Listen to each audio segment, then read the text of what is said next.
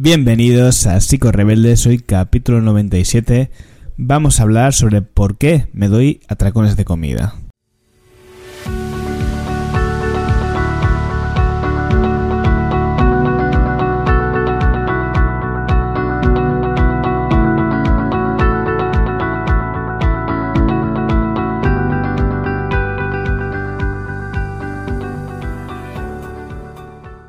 Psicos Rebeldes es un espacio para profesionales y no profesionales de la salud mental que tienen algo en común, y es su pasión por la psicología, una psicología crítica, una psicología sincera y una psicología que a veces es compartida, como en el caso de hoy, que tengo la grandísima oportunidad de traer aquí al podcast a una compañera, a una persona que he conocido, ya no recuerdo si hace un par de añitos, y que para mí ahora mismo es una de mis máximas eh, referentes a la hora de cuando tengo que derivar un caso o si conozco a alguien a quien le tengo que dejar en buenas manos para, pues eso, ¿no? Un amigo, una, un familiar o, un, o, como te digo, alguien que me solicita ayuda y yo no puedo atenderle, pues es una de mis principales referentes a quien, a quien derivar.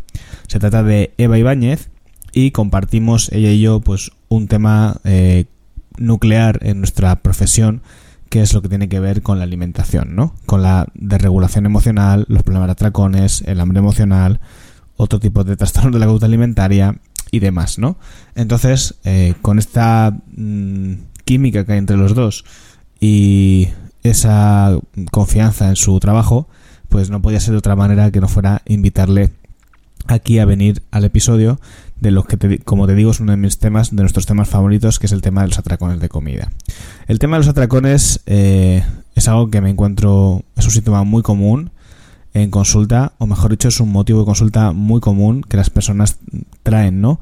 Esa desregulación con la alimentación, sentir que comen más allá de necesidades puramente nutricionales o fisiológicas, si lo queremos llamar así, y el querer tener una mejor relación con la comida o querer controlarlo mejor. Sin embargo, no siempre tiene sentido hablar de un atracón estrictamente. En el episodio de hoy vamos a definir bien qué es un atracón, cuál es la diferencia entre comer emocional y lo que sería un atracón, ¿vale? No quiero adelantar demasiada información para no desvelar nada de lo que viene ahora. Y también vamos a dar algunas ideas, o ya hemos dado, pues el capítulo está grabado, sobre cómo se llega a desarrollar un problema de este tipo y cómo cuál sería la ruta de salida, ¿no? La, salida que que hay, que coger en la autopista para empezar a abandonar este problema. Así que no me enrollo más, te dejo enseguida ya con el episodio en la entrevista con Eva, que creo que ha sido muy chula y como siempre es un placer escucharla.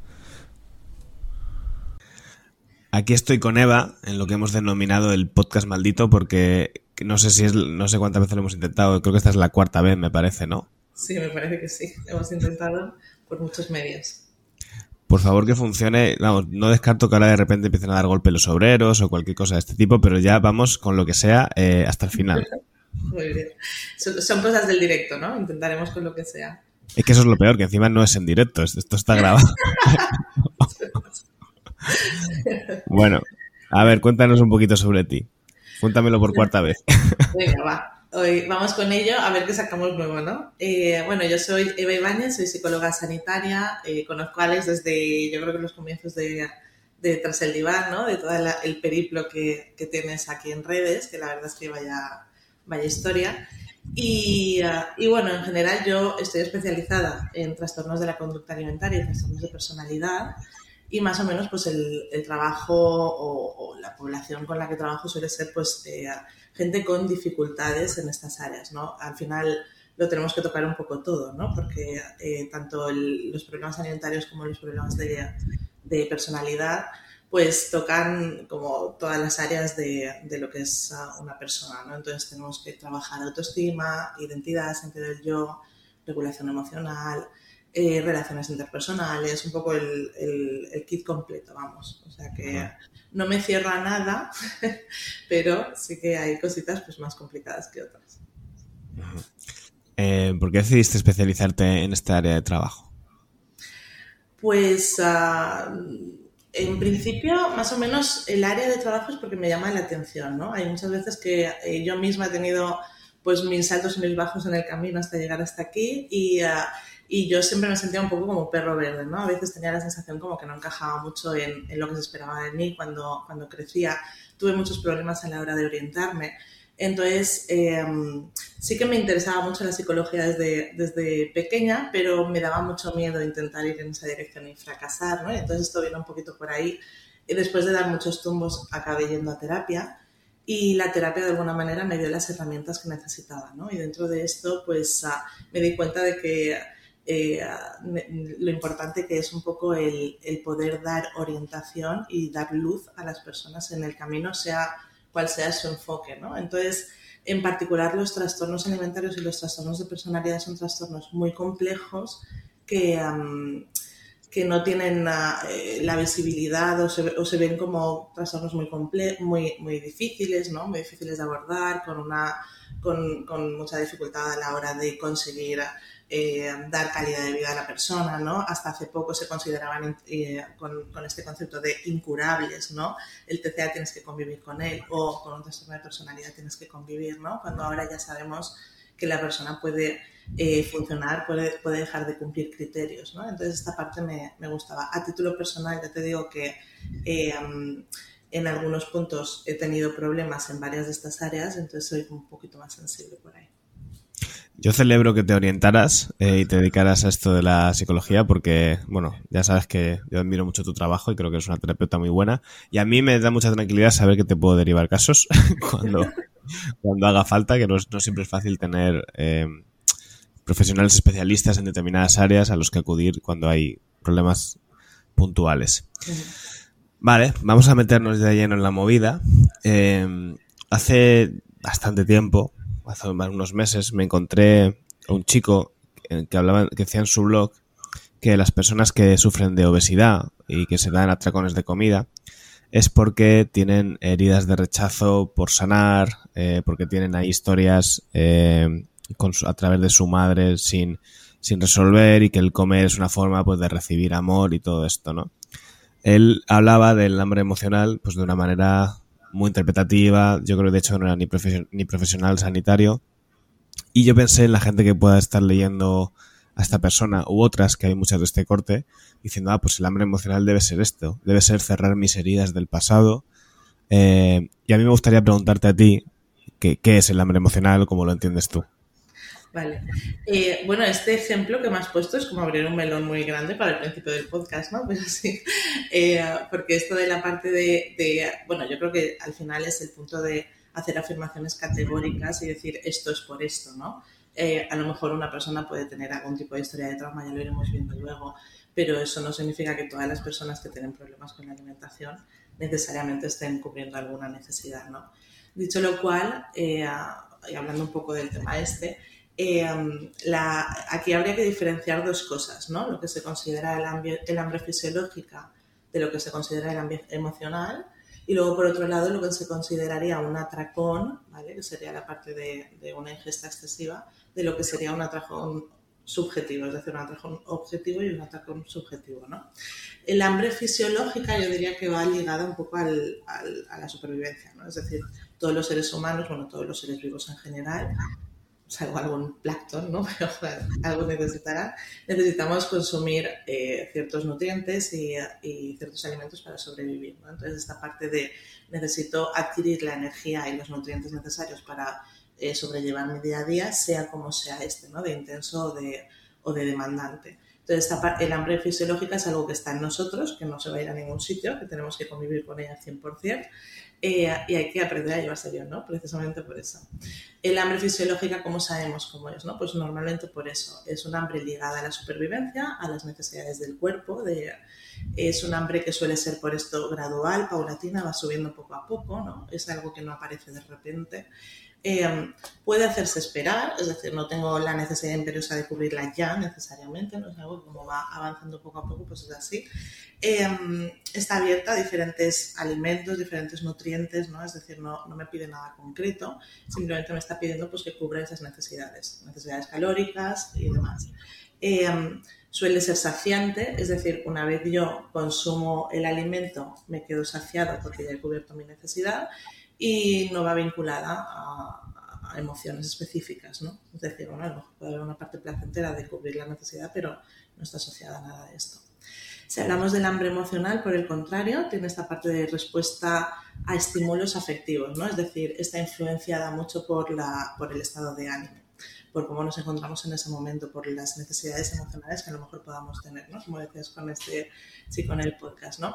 Es como un refugio a veces ligado a emociones, eh, sobre todo a emociones intensas, que pueden ser más agradables o más desagradables, ¿no? Porque a veces el, hambre social, eh, emocional puede estar asociada como a, a una parte más social, ¿no? A una parte de divertimento, de disfrute, de deleite, de compartir con otros, y también puede estar asociada a emociones estresantes, ¿no? A, a, situaciones desagradables, a incomodidad, a ansiedad, estrés, ¿no? Un poquito esto.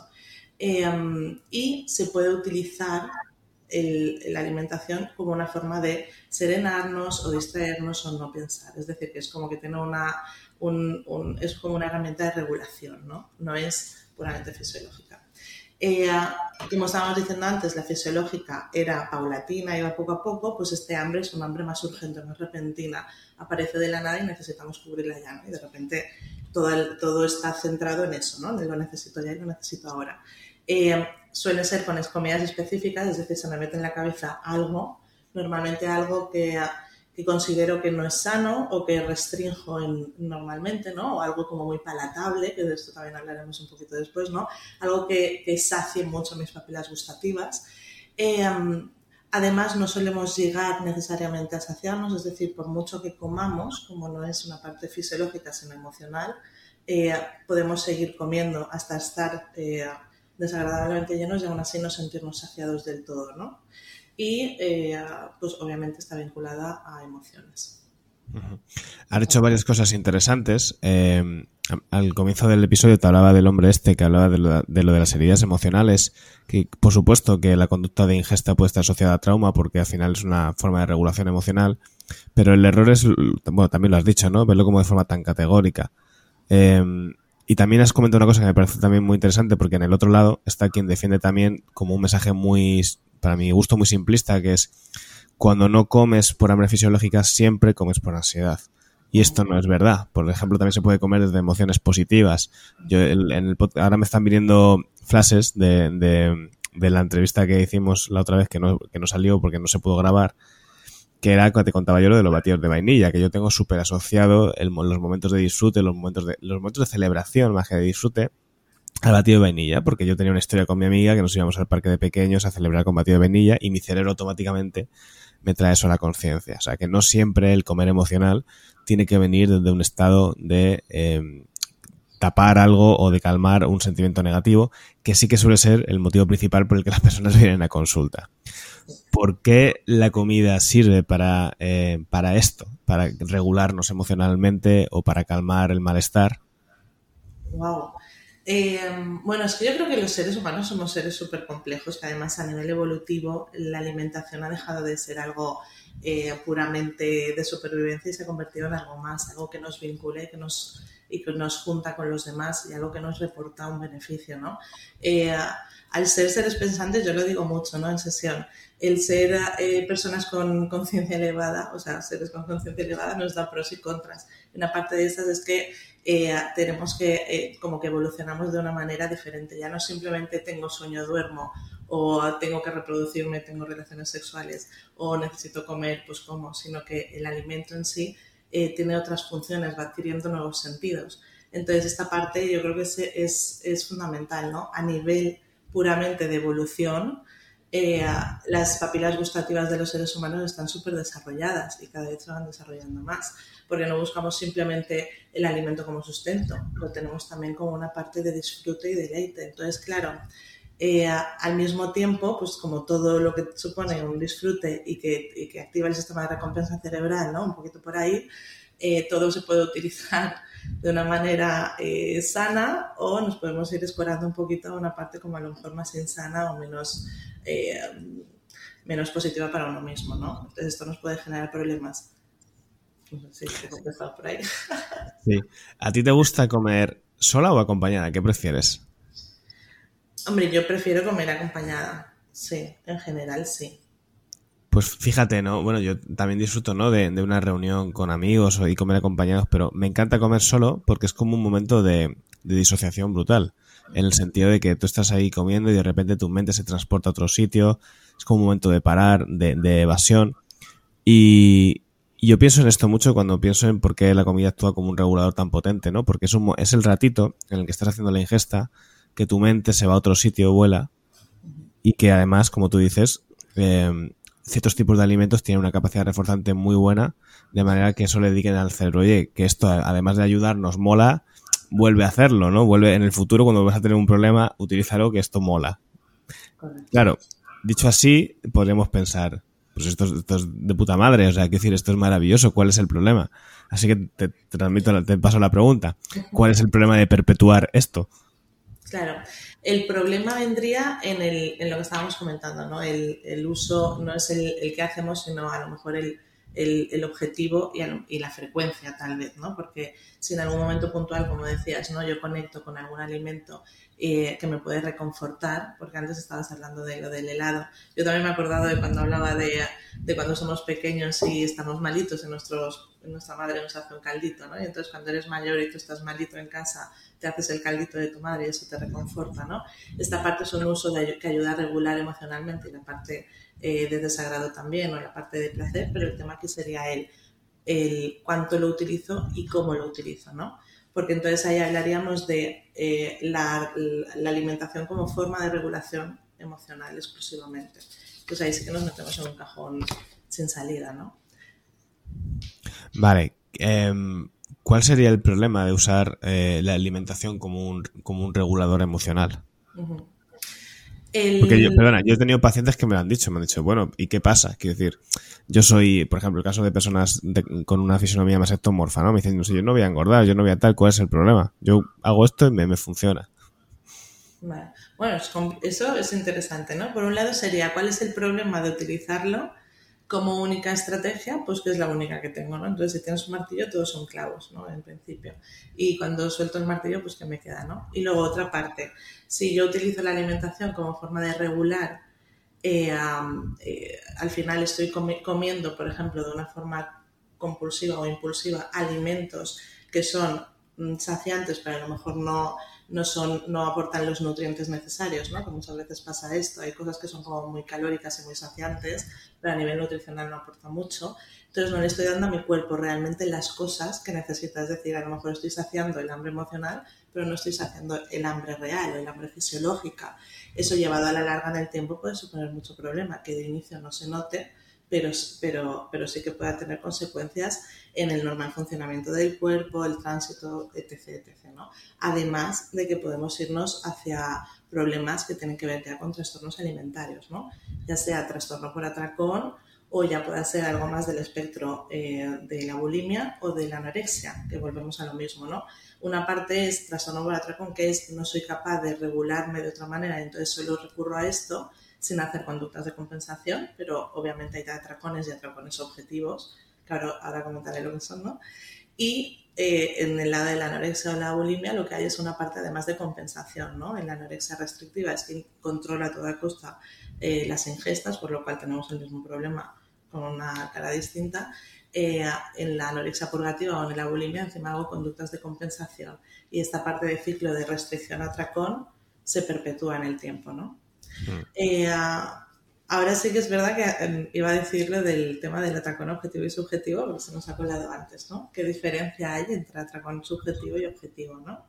El atracón objetivo sería un atracón en el que yo, por ejemplo, como una cantidad de alimentos muy alta, eh, en muy poco tiempo, en un periodo de tiempo muy pequeño, es decir, una ventana corta, normalmente una sensación de pérdida de control.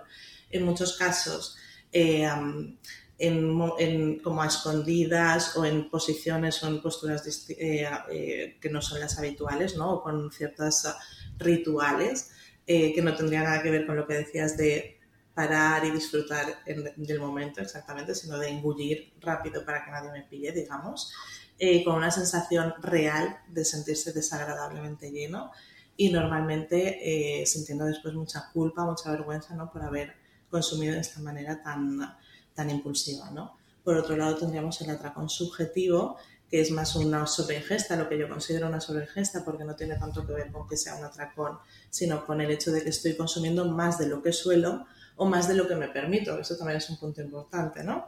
Entonces ahí sí que hay eh, pues un consumo de más de lo que suelo hacer sin pérdida de control, porque en todo momento tengo más o menos esa parte de control, no me, no me voy a todo, a tope. Eh, sí que te puedes sentir desagradablemente hinchado y eso también sería interesante poder evaluarlo, porque a lo mejor es una sensación subjetiva o a lo mejor puede tener que ver con problemas uh, gastrointestinales, con algunas intolerancias y demás, que eso puede afectar a la percepción de la persona. Eh, en principio no se asocia a rituales específicos y no tiene por qué darse solamente eh, a escondidas. Y aunque hay sensación de culpa y de vergüenza, no es tan intensa a lo mejor como en el con su eh, objetivo, ¿no? Hasta ahí. Sí. Muy bien, sí. Eh, vamos, a mí es que me, resuena todo el rato con lo que con lo que me encuentro en consulta y totalmente es así. Casos de, pacientes que te dicen, pues vengo a consulta porque tengo un problema de atracones o pacientes que llevas un tiempo trabajando y te dicen, pues el otro día me dio un atracón. Y cuando te pones a investigar y a desgranar un poco más eso, ahí no hay un atracón. Una persona con un problema de anorexia, a lo mejor de repente un día que se puso un bol de cereales para desayunar, te dice que se dio un atracón, porque lo vive como un descontrol absoluto, ¿no? Entonces eso es muy importante que una cosa es el comer, eh, ese comer emocional que has explicado tú antes y que no tiene por qué no ser un problema si para la persona lo es, pero no es un atracón. El atracón tiene otros ingredientes y es verdad que se puede llegar a ello mediante un problema de que empieza así, ¿no? Que empieza más de carácter, pues como de regulación a través de la comida. Em, eh, creo que también te hice esta pregunta la otra vez, no estoy seguro. Una persona que va a un buffet libre, no sé si tú has ido alguna vez, yo recuerdo que en mi época de los 17, los 18, nos dio, nos dio por ir como una vez al, al uno se, se llamaba el Saladico, que bueno, tú ibas allí y te ponías las botas. De, hecho, recuerdo que teníamos un ritual que era ese día no desayunar para poder luego allí eh, vaciar el buffet, ¿no? ¿Esto se consideraría un atracón? La persona que va a un buffet y dice, me voy a poner las botas hoy. Yo creo que se consideraría un atracón. No sabemos si objetivo o subjetivo, dependiendo de las particularidades de cada caso, ¿no?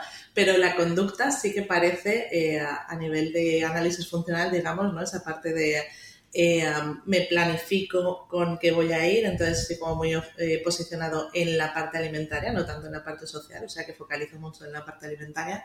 Luego además restringo antes, ¿no? Como eh, porque luego voy a ponerme las botas y luego llego efectivamente con una sensación de hambre bastante voraz y la idea es arrancar con todo, ¿no? Para que compense.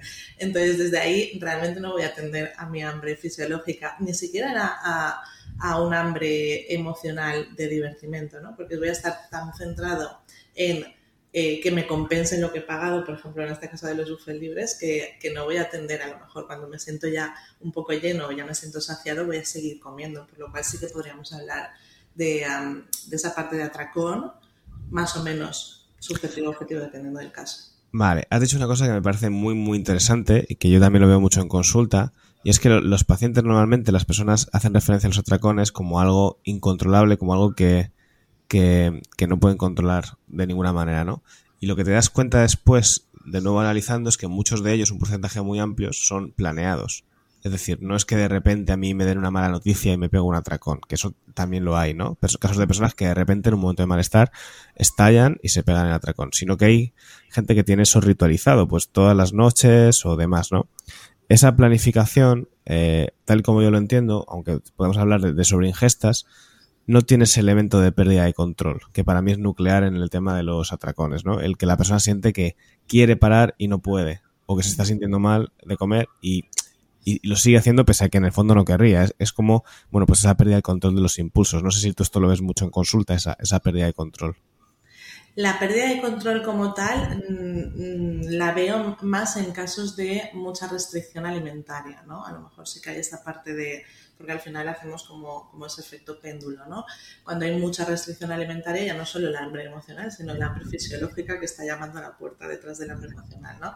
Y cuando el hambre fisiológica aprieta, el control sale por la ventana, ¿no? si no le estamos dando lo que quiere. Eh, es verdad que la mayor parte de las personas que acuden, que, no que realmente no, es un, no hablamos de trastorno alimentario como tal, pero sí que pues, eh, problemas con la alimentación, con la relación alimentaria, sí que eh, refieren esta parte de, descontrol, pero luego al evaluar, como tú dices, no es exactamente así. Eh, yo creo que tiene más que ver con la forma en que la sociedad se relaciona con la alimentación, ¿no? Y la información que te dan los diferentes medios, el contexto, el entorno, de cuándo permitirte y cuándo no ciertas cosas. Entonces, muchas veces va asociado el eh, no me permito ciertos alimentos y me los permito en momentos puntuales, ¿no? Como tú decías. El famoso cheat, meal, ¿no? Que proponen muchos nutricionistas, lo de hacer el cheat meal el, el sábado, ¿no? Sí, correcto. Claro, es como aguanta, aguanta, aguanta y el fin de semana puedes hacer el cheat meal, ¿no? Pero eh, un día concreto o una comida concreta. Y esto es muy complicado de hacer, ¿no? Y muchas veces, en teoría, nutricionista les dice que no coman más de lo que comerían, pero claro, eso es muy complicado, ¿no? Y, eh, um, aquí yo creo que es esa parte de, de, cómo nos han criado la información que nos han dado de niños, de, de, cómo relacionarnos con la alimentación, que yo creo que hay, hay un, un fallo de información muy grande, ¿no? Y si nuestros padres, sobre todo en este caso yo creo que eh, hay una parte más de mamás, ¿no? Te inculcan este punto de cuidado con lo que comes, no comas, a las mujeres se las tienen mucho más a es verdad que ahora hay una parte de población que ya eh, están igualándose más, que no sé si es positivo, porque la verdad es que estamos teniendo problemas todos. Eh, pero esa, esa información es como, tienes que tener una excusa para poder consumir ciertos alimentos. Entonces hay gente que directamente ha integrado esa excusa en su vida. Entonces yo ya lo tengo como tú dices, ¿no? Puesto ahí. Porque me lo voy a permitir en estas condiciones. En realidad sigue siendo una parte de normas. No hay descontrol, pero sí que hay un problema con la alimentación. Hmm. Porque sí que estás sujeto y condicionado constantemente a eso, ¿no? Y por lo que decías del buffet libre, si yo solo me permito comer ciertas cosas cuando voy al buffet libre, obviamente cuando vaya al buffet libre no voy a perder la oportunidad de comer eso, aunque en realidad a lo mejor no me apetezca. Eh, yo los casos más chulos que he visto de pacientes con, bastantes normas alimentarias en ese sentido es precisamente ese, ¿no? El de, mira, me fui de viaje y, y fui a un buffet libre y mira, un día sí que me tomé algo así más dulce y tal, pero otro día me apetecía la sandía, que tenía muy buena pinta, y me cogí un poco de sandía, un poquito de fruta y otro día me cogí algo de salado porque me apetecía más, ¿no? Y entonces es como, wow, qué curioso, ¿no? Y te lo dicen ellos, dice, yo en la vida me había imaginado que sería capaz de hacer eso. Claro, si es que eh, para el cerebro no hay nada peor que negarle una cosa, porque va a hacer que la desee por, tres, eh, que es un poco lo que sucede, ese efecto rebote, ¿no? Ese efecto rebote mental, de cuando haces dieta estricta o te pones muchas normas, pues al final lo que estás haciendo es aumentar mucho el deseo. Es como una especie de tantra alimentario, ¿no? De, sexo tántrico alimentario. Em, dime, dime. Que ahora que lo estabas diciendo, estaba pensando en, los problemas que vemos en consulta, ¿no? Efectivamente, hay gente que viene y, y, estaba pensando en que es muy difícil llegar a ese punto en el que yo puedo ir al buffet libre y comer lo que en realidad me apetece, sin pensar en que si no cojo eso nunca más voy a coger eso, ¿no? Entonces hay una parte también de, de comer intuitivo, que sería esta parte, el conseguir eso, que es muy difícil de, lograr para muchas personas al principio, ¿no? Y esto yo también lo veo en, en, redes y demás, ¿no? Como muchos nutris ahora se mueven más hacia el punto de aprender a comer de manera intuitiva o permite que tu cuerpo eh, tome el control o tome las riendas. Si yo llevo una historia de de dietas, una historia de restricción, una historia de, péndulo, ¿no? de restricción a tracón, una historia en la que eh, he utilizado mucho la alimentación para regularme emocionalmente, es muy difícil que yo sepa hacer caso y atender a las sensaciones de mi cuerpo de saciedad y de hambre en los momentos adecuados y, responder como, como debería, ¿no? Claro, es que eso te iba a decir, que el tema de la alimentación intuitiva a mí me parece que, que está muy bien cuando tú estás bien regulado en relación a la alimentación. Cuando no, eh, como hagas caso a tus apetencias, eh, seguramente la cosa no vaya muy bien. De hecho, te creo que también te lo comenté la otra vez, el caso de un, de un chico que yo vi en consulta, que desde en su casa siempre se habían alimentado de una manera un poco grotesca. Eh, pues mucho frito, mucho fast food. Claro, a una persona que lleva 40 años alimentándose así, su cuerpo no le pide unas verduras, un, no sé, una parrilla de verduras, su cuerpo no le pide tomarse una manzana, le pide tomarse un helado. Y todo lo demás le sabe a plástico. Entonces, claro, ahí la alimentación intuitiva, pues quizás no le va a funcionar. Lo que tiene que ir haciendo es ir cambiando de hábitos poco a poco y un poco engañando al cerebro, ¿no? Que fue lo que trabajamos en ese, en ese caso, el, ir reduciendo un poco el estímulo hasta volver a recuperar un poco los umbrales de placer más normativos, por así decirlo. Claro. Yo, por ejemplo, ahí estaba pensando, y esto yo, es un mundo, ¿no? El tema de las hormonas que regulan todo. Eh, en el caso de la alimentación, bueno, tenemos el hipotálamo, ¿no? Que, regula la parte hormonal, que regula mucho, eh, volvemos a lo mismo, ¿no? Eh, funciones básicas del cuerpo, tanto el sueño como la alimentación como, la, como el deseo sexual puede estar regulado por ahí, por la parte de hormonas, ¿no? Y muchas veces que si atendemos o no a esa, a esa demanda, el cuerpo también aprende a, a pedirnos, ¿no? A darnos señales o no darnos. Entonces, ahí hay una parte muy guay que es el punto de, porque a lo mejor yo soy incapaz de, de, de, centrarme en una dieta de este tipo y demás, si, ah, porque tengo hambre siempre, ¿no? Y a lo mejor esta parte, si yo, por ejemplo, no he hecho caso a esas señales de hambre y durante mucho tiempo he estado dando a mi cuerpo esa parte de alimentación que es pues muy palatable pero poco nutritiva, a lo mejor mi cuerpo no tiene nunca esos puntos de eh, mecanismos de, saciedad, ¿no? Es decir, es que siempre con hambre, hambre siempre, ¿no? Y entonces estoy consumiendo cosas muy calóricas, pero que a lo mejor no me están saciando. Entonces, esto también hay que tenerlo en cuenta, ¿no? Igual que, eh, pues si atendemos a, por ejemplo, el cuerpo nos puede decir que tiene sueño, pero si yo no hago caso al sueño y sigo activo y sigo despierto, hay un momento en el que mi cuerpo dice, pues ya no te mando este aviso, ¿no? Eso pasa también con el hambre, por eso en la parte de a lo mejor más eh, trastornos tipo anorexia, podemos tener a gente que de repente se desconecta y de su hambre. No es que no tenga hambre, es que como el cuerpo no le hago caso, pues dejo de, deja de mandar señales. Al revés igual, entonces son cosas, son hormonas que, que sí que están haciendo efecto en nuestro cuerpo y de alguna manera tenemos que poder eh, integrar en el tratamiento. ¿no? Aquí estaríamos hablando, en el caso del hambre, de la hormona, la grelina y la leptina, ¿no? que la grelina es la que nos activa el hambre, ¿no? la que nos avisa de que tenemos hambre, y la leptina es la que nos avisa de que estamos saciados ya, decir, que ya hemos ingerido lo que necesitábamos. Las personas con historia de muchas dietas, de mucha restricción, de mucho vaivén, la leptina suelen tenerla con niveles más bajos en el organismo.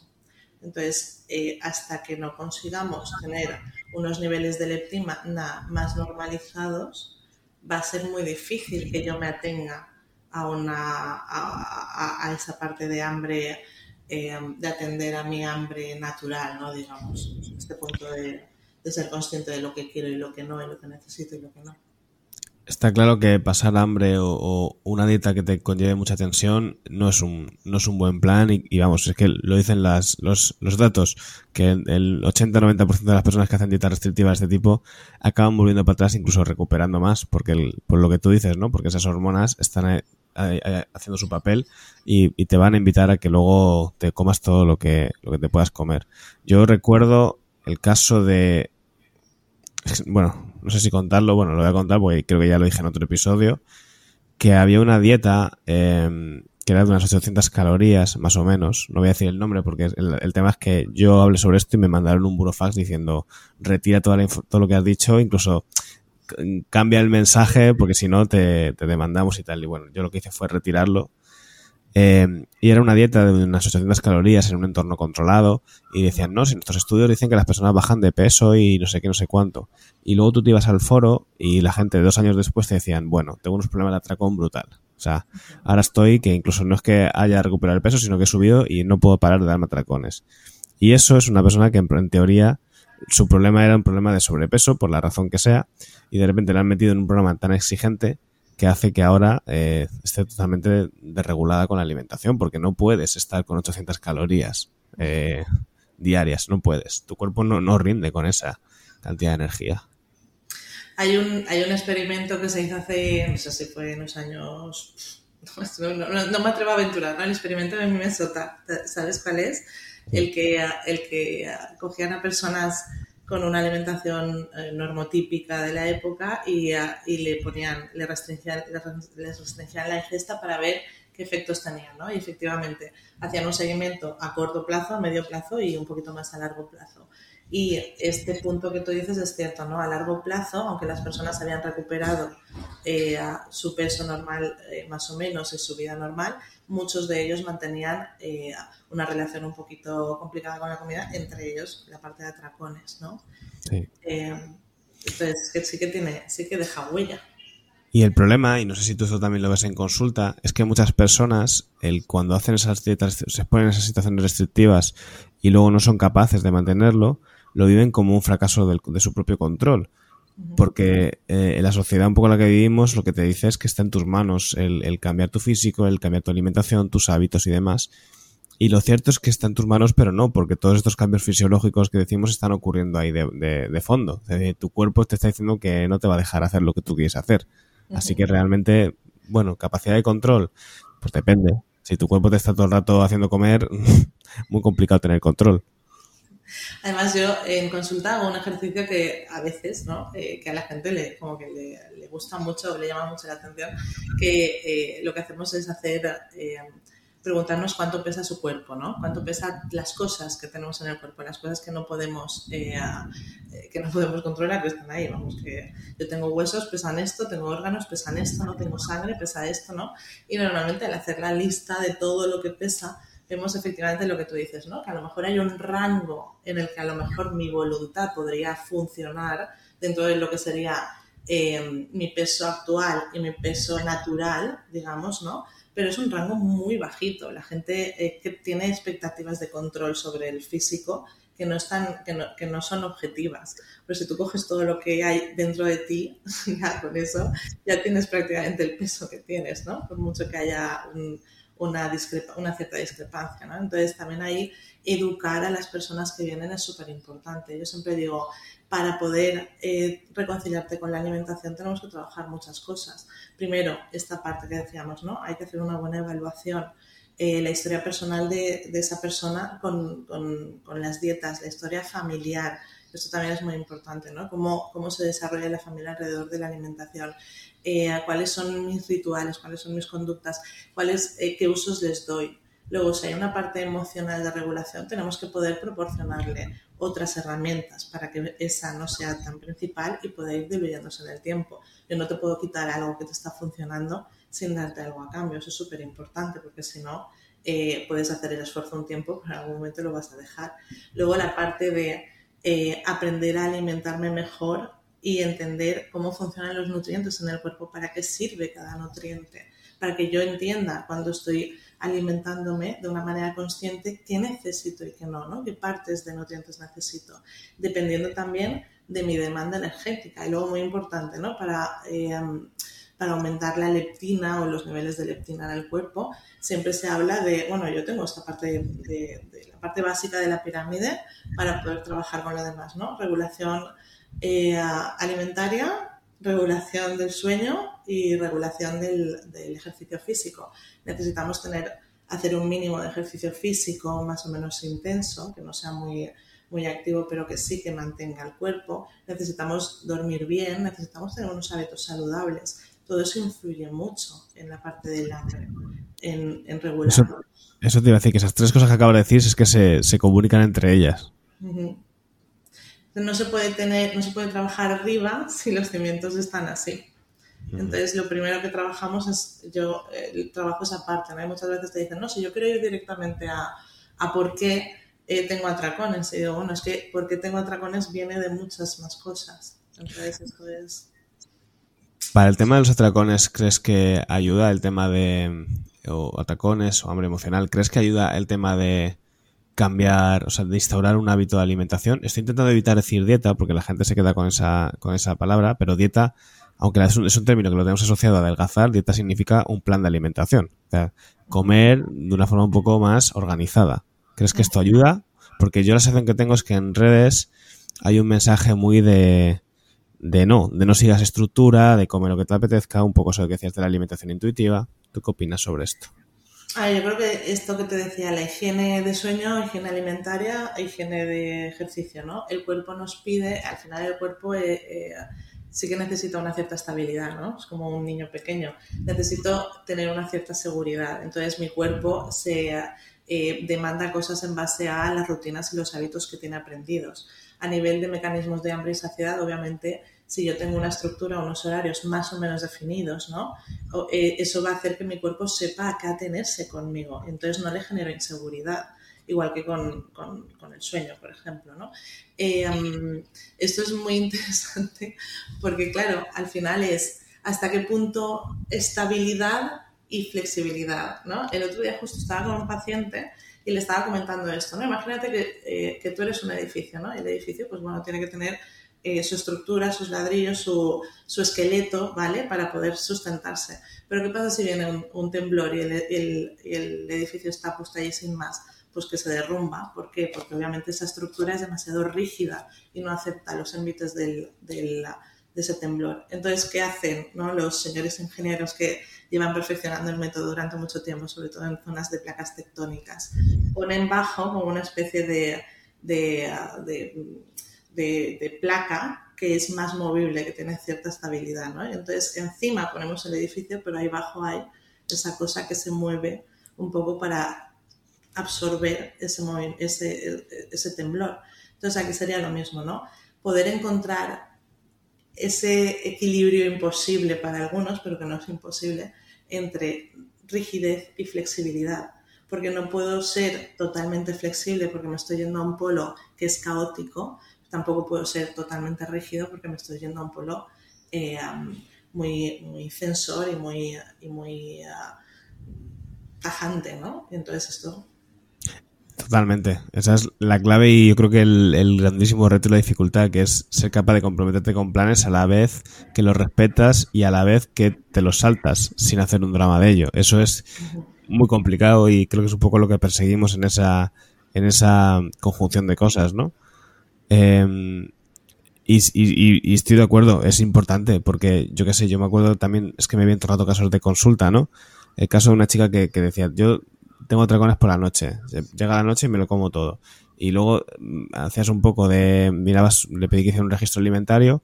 Y resulta que es una persona que comía a las 9 y hasta las 10, 10 y media no volvía a hacer una ingesta. Entonces, claro, llegaba con los niveles de azúcar en sangre, pues eh, por los suelos. Y, decías antes, el hambre físico es, eh, es saciante. Sí, es saciante, pero no cuando estás en estado de pues eso, ¿no? De, alarma, por así decirlo, que el cuerpo ahí lo que te pide es comer, comer, comer y tarda mucho más en apagar la señal de, saciación. Entonces muchas veces es que los, malos hábitos de alimentación son los que participan en que luego te desregules con la comida. Esta parte de los picos de hipoglucemia, ¿no? En cuando en, en, esa gráfica que yo también hago a los pacientes, ¿no? Para explicar precisamente eso lo de yo eh, me alimento, sube esta parte de azúcar en sangre, voy llevándolo, ¿no? Va bajando poco a poco, empieza a pedirme el cuerpo, eh, empieza a pedir, a dar estas señales de hambre. Si yo le atiendo, le doy un poco, vuelve a subir y vamos manteniendo los niveles, ¿no? Si no le atiendo, va bajando, va bajando, va bajando y entonces cuando nos acercamos a zonas de peligro para la supervivencia, eh, entonces ahí ya el razonamiento y todo sale por la ventana, que es lo que yo digo, ¿no? El cuerpo no está hecho eh, para disfrutar, para ser feliz, ni siquiera para ser racional. El cuerpo está hecho para sobrevivir. Entonces, el intentar controlar con la mente algo que es un proceso que tiene que ver con la primera supervivencia de tu cuerpo, es que no va a funcionar. De alguna manera va a salir escopetado, ¿no? No va a funcionar totalmente. Y también lo que sucede es que muchas personas sienten satisfacción al sentir que están eh, en ese estado de baja energía o de porque es una lo asocian a restricción. Y entonces un poco lo que se busca es esa sensación pero claro lo que tú dices luego viene el efecto rebote. Entonces realmente no consigues nada. O sea es, mucho más fácil para bajar de peso que tu cuerpo no pase hambre en ningún momento y tener esos niveles a un a un cierto nivel si tú quieres ir bajando de peso progresivamente y bien que hacerlo de esa forma de pues eso no mediante el, el pasar hambre mediante la restricción. Y luego eh, también ciertos alimentos que em, te lo van a poner más fácil, que no tengan un, índice glucémico muy alto, porque cuando los alimentos que tengan un índice glucémico muy alto rápidamente te van a provocar una baja de energía que tu cuerpo te va a pedir. O sea que a través de la alimentación también se pueden conseguir cositas para conseguir regular eso. Y hacer, hacérselo fácil, ¿no? Porque no sé si tú tienes la misma sensación, pero yo tengo la, la impresión de que los pacientes que tienen problemas de alimentación relacionados con el control quieren controlar en situaciones complicadas. O sea, quieren, o sea, no quieren hacerse la vida más fácil o más sencilla. Quieren tener capacidad de control pese a que las cosas sean difíciles.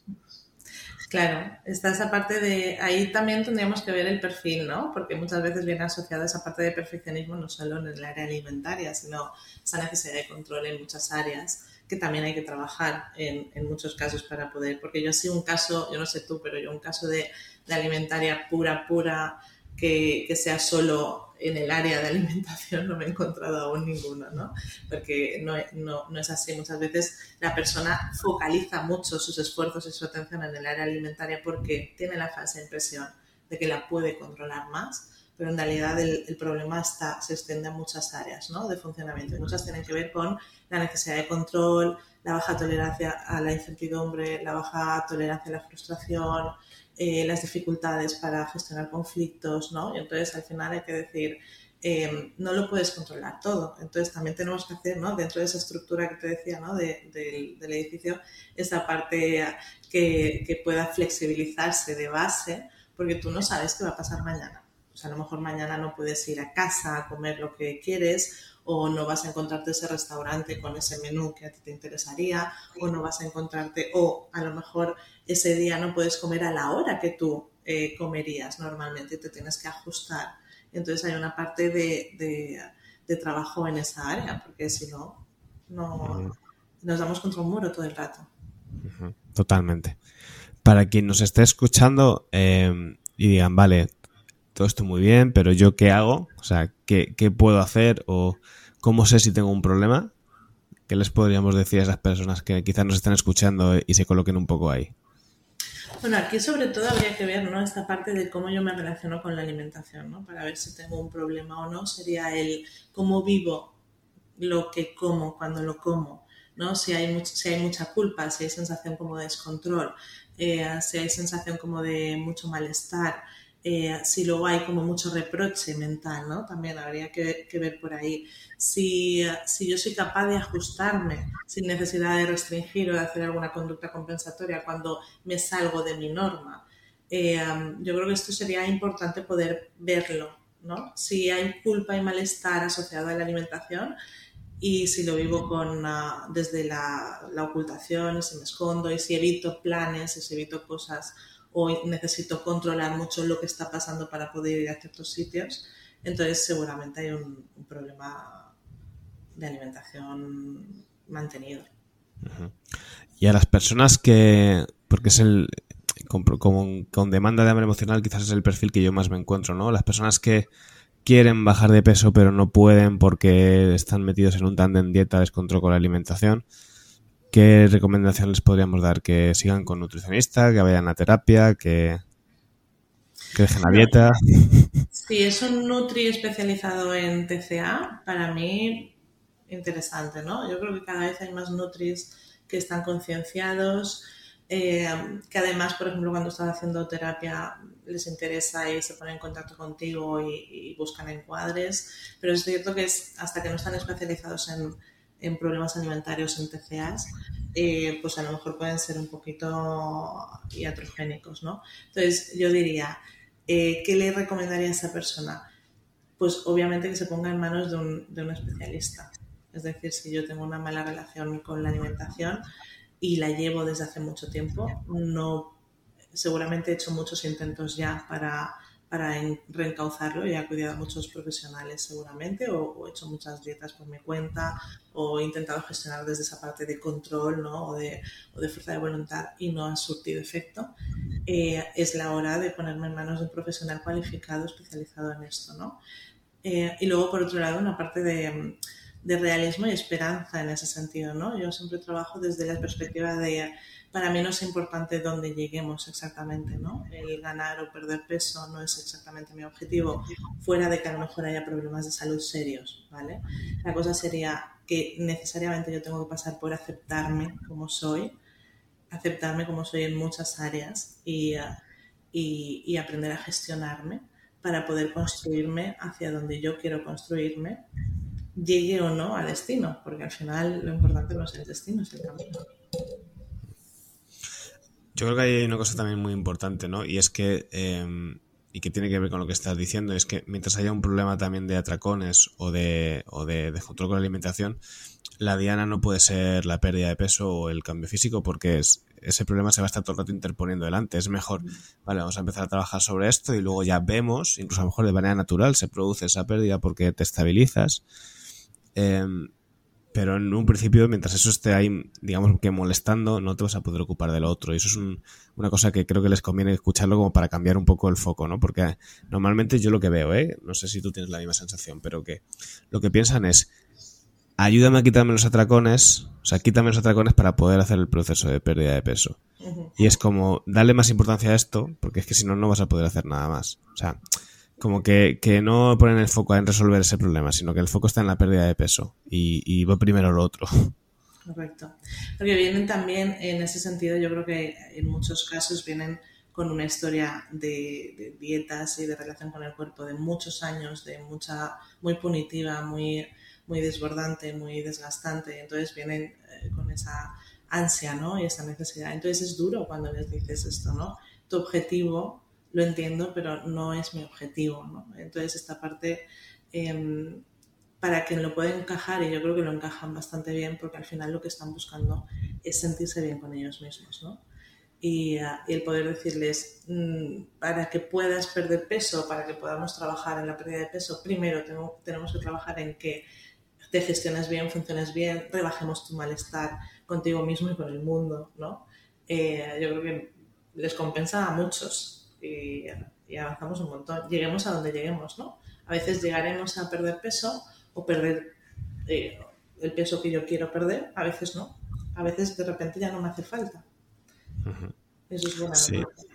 Estaba pensando en, en, Antes he hecho lo de las familias, ¿no? Que presionan con lo de la imagen, sobre todo el, las madres, eh, que son como las que se preocupan más de la estética o, o de la imagen, ¿no? Y estaba pensando también en, en los médicos. En muchas veces la típica revisión de los 14 años, pacientes que he visto que llevan a dieta desde los 14 años, eh, que yo veo a esa persona y digo, esta persona no tendría por qué tener un problema de alimentación, porque no, no. Lo que pasa es que lleva tantos años a dieta que está cansadísima y al final se ha metido en un problema de atracón, pero no, es como que no te pega, no sé cómo decirte, que no, que es como decir, a esta chica le llevan dando una matraca con que tiene que bajar de peso toda la vida y que poder escuchar que a lo mejor no tiene por qué bajar de peso, que ya está, que ya está sana, eh, es como una liberación tremenda. Sí, porque además este problema no, no, es porque estamos hablando y parece como que estamos hablando de personas que tienen un, peso objetivo superior a la media, pero no, vienen muchísimas personas con un normopeso o incluso un infrapeso leve que eh, creen que su cuerpo no es adecuado, que quieren tener, eh, eh, pesar menos, etc. etc ¿no? Entonces esa parte eh, también yo creo que es fundamental el desfocalizar la identidad de la persona o las expectativas propias de cómo debo ser y las expectativas sociales que al final te lo hacen eh, familia, sociedad, los propios médicos, ¿no? Hay que desfocalizar de ahí y construir el resto de la identidad, porque esto es solo un área de lo que es tu vida, ¿no? Y volcarlo todo a esto es, pues claro, jugártela toda a una sola carta. Y esa carta, pues claro, se vuelve muy angustiosa. Vale, Eva, pues si te parece vamos a ir cerrando porque estoy ahí como mirando el tiempo que no, como no estoy pagando la versión de pago, digo que en cualquier momento de repente nos capen y tengamos que volver a 50 minutos. sí. a hacer el episodio. Eh, lo que sí me gustaría es que nos dijeras un poco dónde te puede encontrar la gente, pues si quiere pues ponerse en contacto contigo, algún, resolver algún, pues pedirte cita o alguna duda. Bueno, a mí me pueden encontrar en, en, Instagram, aunque no lo tengo muy movido, pero bueno, Eva María Psicóloga. Y luego eh, trabajo en un centro que se llama Paula Psicología, me pueden encontrar también en, en su Instagram y en, y en, su página web. Y luego, pues en el email eh, también me podrían encontrar. Página web nada, ¿no? No, página web por ahora ya sabes que la tengo abandonadita. Porque tampoco Vale, pues lo que voy a hacer es dejar en las notas del episodio, si es en Spotify, Apple Podcast o en iVoox, los enlaces y si es en el, en el YouTube, en la descripción del, del vídeo para que quien quiera pues eh, pueda seguirla, de su trabajo, contactar con ella y demás, ¿vale? Así que nada, lo de Eva, que muchas gracias por Parece que lo venir. hemos conseguido, ¿no? Bueno, no, no, yo no canto victoria hasta que no le dé al pause y vea que tengo los vídeos en mi poder. No canto victoria. Pero sí, parece que sí. Que muchas gracias por venir, por compartir, por ser tan buena compañera y tan paciente. Que yo creo que, que has, has sido muy paciente para que esto saliera adelante. O sea que muchas gracias. La paciencia es mutua, ¿no? Y el placer también. Muchas gracias a ti, Alex. Venga, Eva. Hasta luego. Hasta luego.